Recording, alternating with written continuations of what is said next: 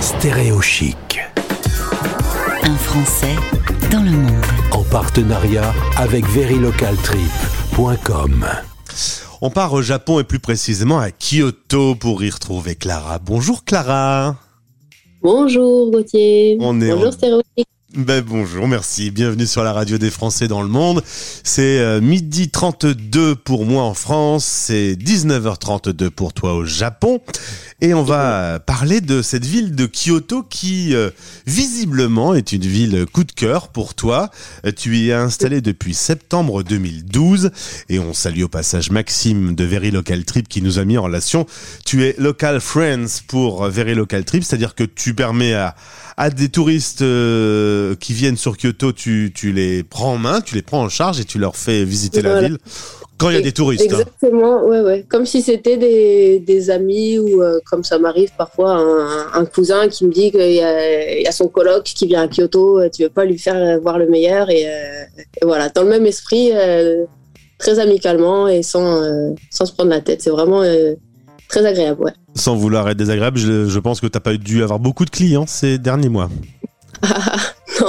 Bon, ça s'est bien goupillé parce que euh, pile euh, au, quoi, au printemps du, du début du corona, euh, j'ai accouché de mon petit deuxième.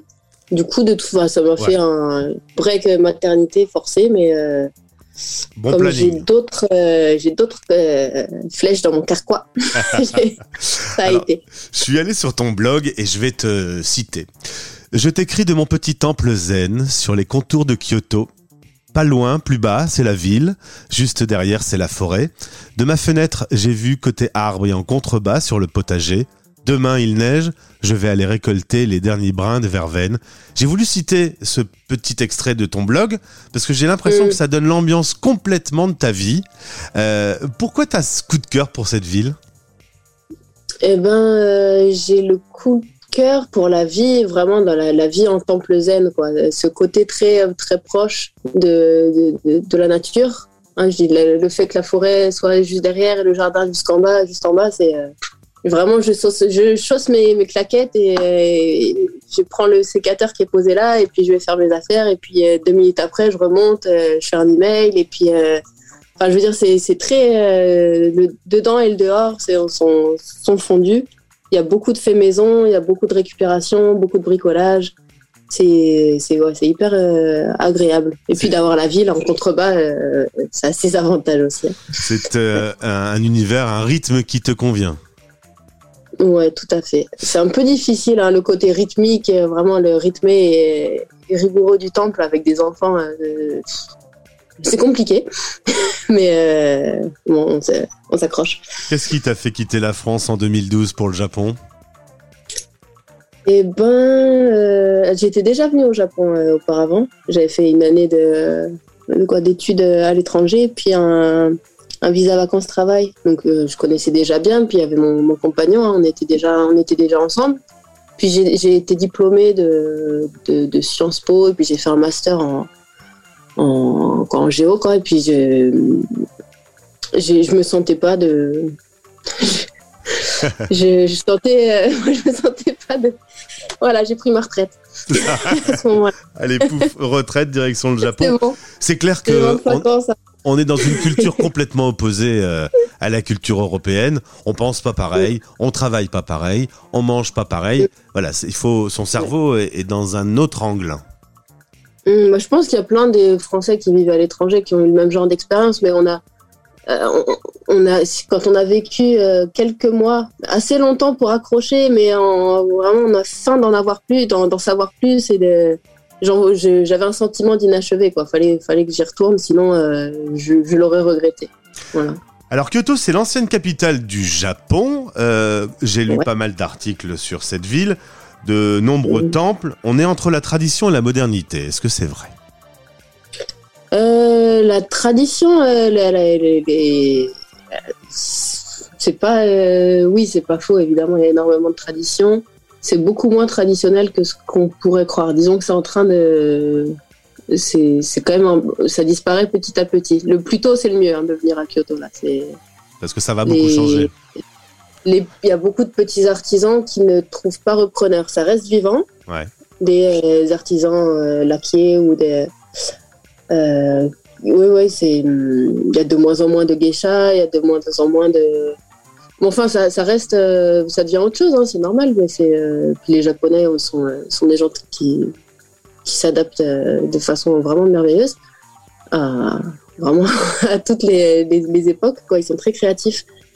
Mais euh, oui, non, c'est sûr que c'est la ville du, du Japon où la, la tradition est la plus, la plus vivace. Ouais.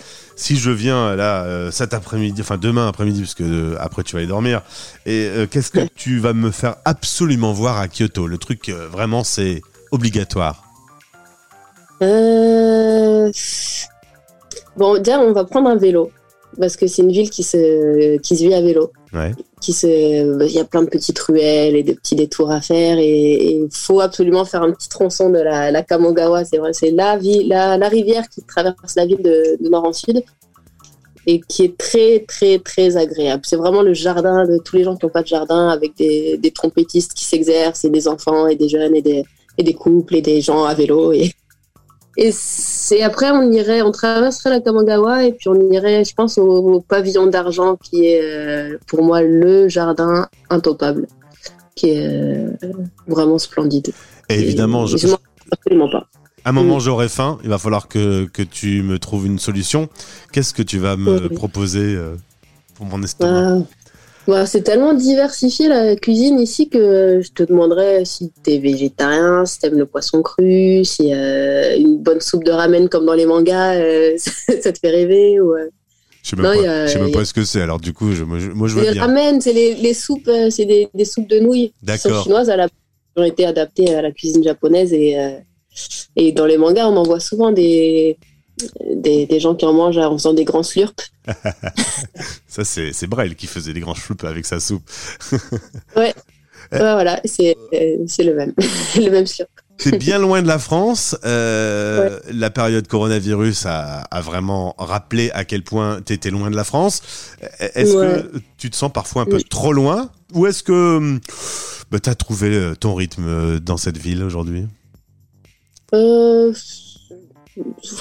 sincèrement, ça, ça va parce que je re- j'arrive à revenir euh, même récemment. Là, j'ai passé l'été en France, par exemple, donc euh, je me suis un peu euh, rechargée de ce côté-là.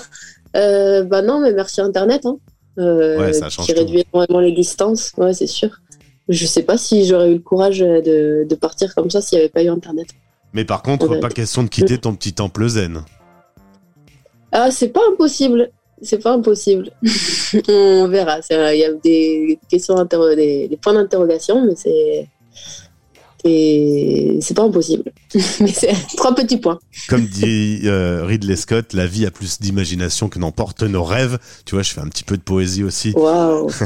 Clara, euh, merci en tout cas. On, on va mettre le lien vers euh, ton blog. Tu m'as dit que ce sera une bonne occasion que je le remette un petit peu à jour d'ailleurs. Euh, voilà. Des, des nouvelles photos à faire partager.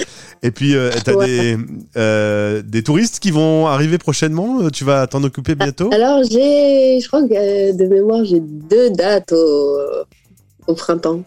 Waouh. Ah, Ça va faire du bien parce que c'est vrai que le Japon a été très strict et les frontières ont été Ouais. fermées. On pouvait pas venir du tout. hein.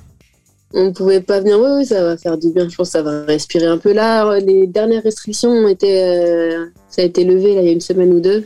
Donc, c'est l'ambiance se détend un peu ici. Ouais, Il y a eu un gros stress autour des Jeux Olympiques, mais maintenant les, ça se détend. Voilà, des Jeux Olympiques jusqu'à il y a voilà, une ou deux semaines, c'était euh, c'était encore euh, pas exactement confiné, mais état d'urgence. quoi. C'était un, un peu tristounet. Mm.